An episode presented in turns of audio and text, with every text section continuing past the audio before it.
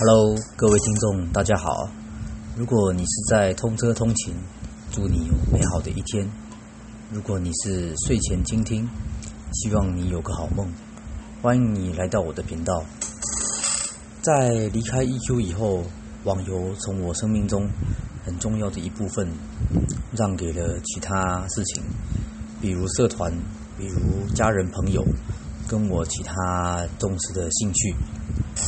那其他的历练丰富，也很很很有很有故事可以讲。如果之后有机会再跟大家说这些故事，但是呢，偶尔遇到新推出的游戏，还是会忍不住下载来玩。其中我最有印象的是暴雪推出的《魔兽世界》，以及 NC Soft 游戏局子推出的《马奇》。有不少玩过 EQ 的玩家都认为。《魔兽世界》是一个抄袭的作品，这点见仁见智。但是不可否认的是，它的确汲取了长处，还有短处。先从好的地方说起吧。《魔兽世界》刚推出的时候，走的是美式卡通的风格，玩家角色滑稽、棱角分明，跟那个公司以往的美术风格。如出一辙，其实是相当讨喜的，简单风格明确。但是如果不习惯美漫风格的玩家会嫌它太丑。可是对我来说，游戏好玩比较重要，美丑倒是其次。游戏呢，它一改它的前辈对新手指引不明确，没有地图、冥想回血过久等等所谓的缺点。他一开始就提供了快节奏的战战斗游戏进程，按照一个又一个安排好的任务路线指引玩家，而且在他的前辈里面没有实现过的大规模玩家战 PVP 战斗，也在等级很低的时候就实现了。在一开始新手的南海镇大战、暮色森林的大战、荆棘谷的混战。真的是很好玩，而且让人可以杀红眼、打上瘾。早期没有黑暗骑士玩，玩圣骑士打得也很开心。就算快死了，还是有有一个无敌如石，可以一边跳舞一边嘲讽敌人，一边传送走，可以让人恨得牙痒痒的。那这个战场战场系统后期才开放，那玩家那时候就必须要去。存荣誉点数去买东西，其实作业感也蛮足的，但是每天就随时上线打一打，也没什么拘束。那值得一提的是，世界地下城的概念也消失了，除了几个世界的 BOSS 以外，大多数的地下城被所谓的副本概念所取代，也就是每个团体进入的时候，只是这个地下城复制的镜像，即使是同一时间。多数队伍进入同一个世界地下城，也不会相遇，不用抢，也不用拼谁集结的快，只需要跟伙伴约好时间，那些怪物永远在那里等。那当时的我觉得不以为然，现在还是不以为然，因为珍贵的装备之所以珍贵，不就是因为难以取得，还有必须要跟玩家之间竞争吗？副本的概念只要刷就有。顶多是时间的问题罢了。即使难度再高，失去了跟其他玩家工会竞争的乐趣，那让我觉得六十满等以后的生活其实相当的乏味。虽然说魔兽世界每一个副本的设计相当的精妙，剧情也是引人入胜，但是最后走向多人的副本也早就注定了它的极限。跟会走下坡的命运。我一开始是在联盟的阵营，那在西部荒野的盗贼团有一个非常长的故事线。那最后会发现，他们原来是王室工程，也就是暴风城的建设工程的承包商。最后呢，被其他人类的贵族所诬陷，所以不得已落草为寇，在他们的藏身地点。死亡矿坑里面还有他们建设到一半的炮船。那之后呢，在不同的资料片里面也出现了他们的其中还没有被歼灭掉的盗贼团团员。然后呢，还有暮色森林的人造怪兽。暮色森林有一道很有名的料理，叫做蟹肉蛋糕，但事实上它是蜘蛛的肉去做的。那当时在做的时候，学到这这个食谱，就忍不住想要做给朋友吃。还有，其中还有一个任务线是，一个疯狂的炼金术士，他的妻子死死亡了，他就拼命的想要找找这个材料来复活他的妻子。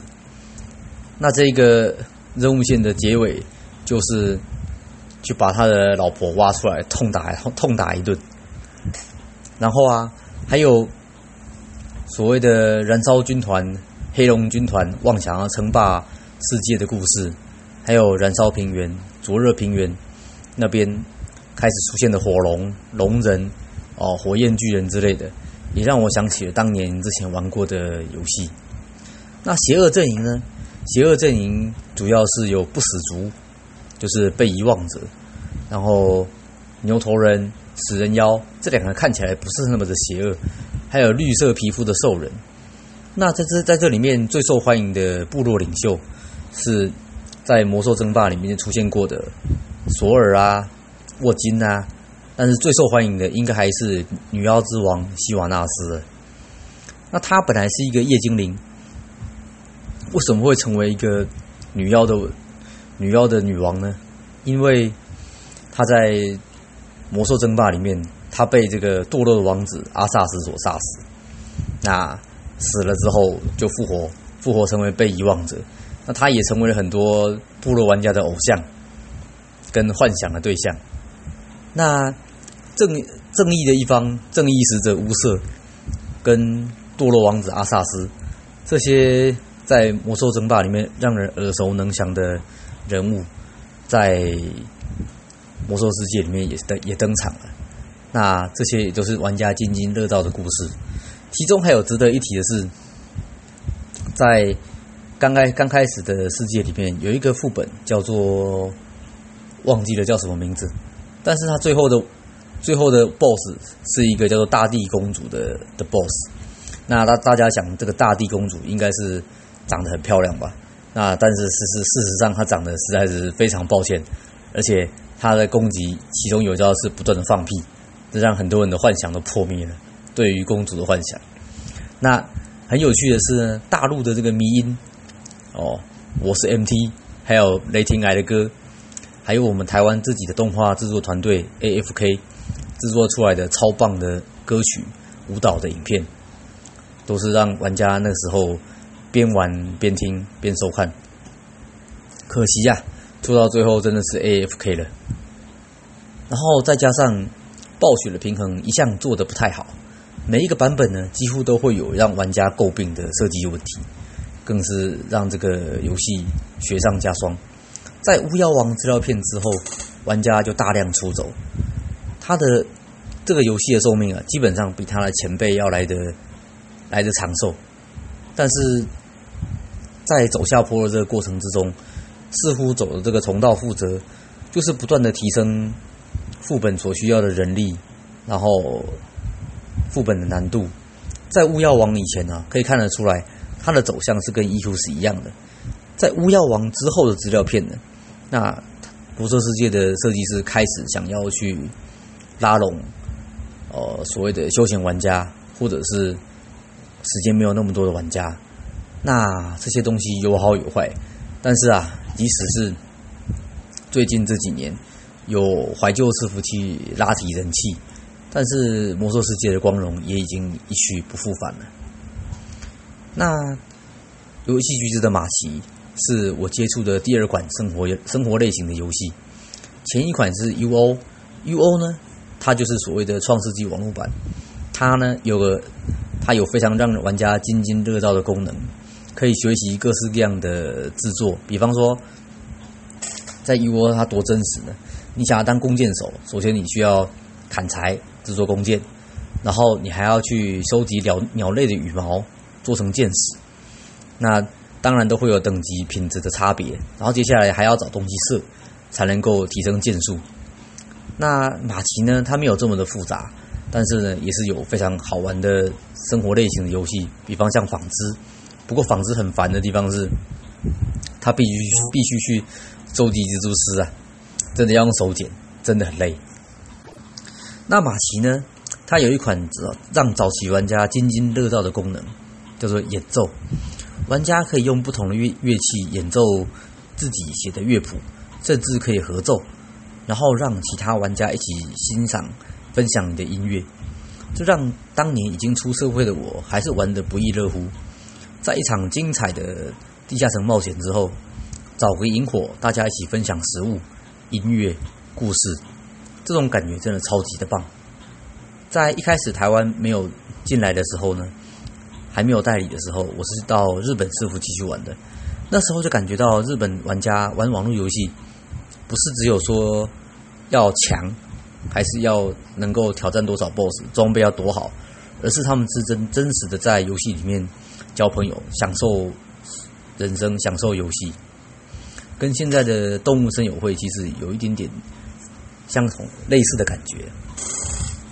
然后还有一点是新奇的是，哦，玩家习惯了这个作业感超重的打工系统，让我学了一个新的德文字，德国的文字叫做 Arbit A R E B I T，也就是德文里面打工的意思。那这个意思在这个字在日文里面它是念作 Arbeit，Arbeit，在韩文里面也是类似的发音。因为呢，这个字的发音实在是相当的有有趣啊，所以我就把这个字学起来。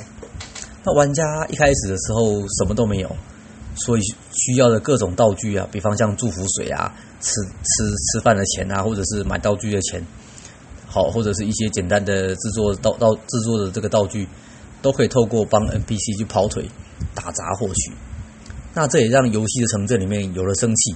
好像一大早的时候就会有人在在教堂排队打工，然后铁匠铺打工，帮杂货店大妈跑跑腿，帮旅馆大叔跑跑腿，然后最后的时候就帮农民收割。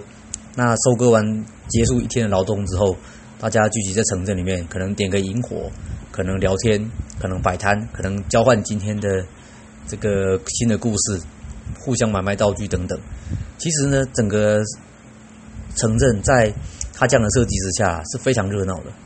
那另外值得一提的是，其实马奇的故事，它是韩式的剧情，写的其其实是相当的不错。它是架空的塞尔特世界神话世界观，玩家是作为一个被召唤到异世界的勇士，其实相当的有代入感，而且美术画的很漂亮，是赛璐璐风格的。那女神娜欧呢，也是当时老玩家的偶像，不止她有个人的故事。在玩家死死亡的时候呢，还可以使用她的付费服务来帮玩家复活。如果我记得没错的话，应该是一个月要付三百九十块的月费吧。那韩国官方也弄了一个名为《露娜与潘》的动画小剧场。露娜是一个蓝头发的小女孩，活泼的小女孩；潘是一条一头蓝色的羊。所以呢，赛璐璐可爱的画风加上悠闲的游戏气氛。在当年，女玩家之间的声望也很高。那三勇士的故事剧情，女神之间和男神之间的爱恨情仇，还有手滑了很多次的铁匠福克斯。那游戏的剧情从 G 万到 G 不知道不知道多少，就是我所有的马奇的梦想生活记记忆了。那也让我的社畜生活增添了不少乐趣。好，今天的节目就到这里。谢谢各位的收听，晚安。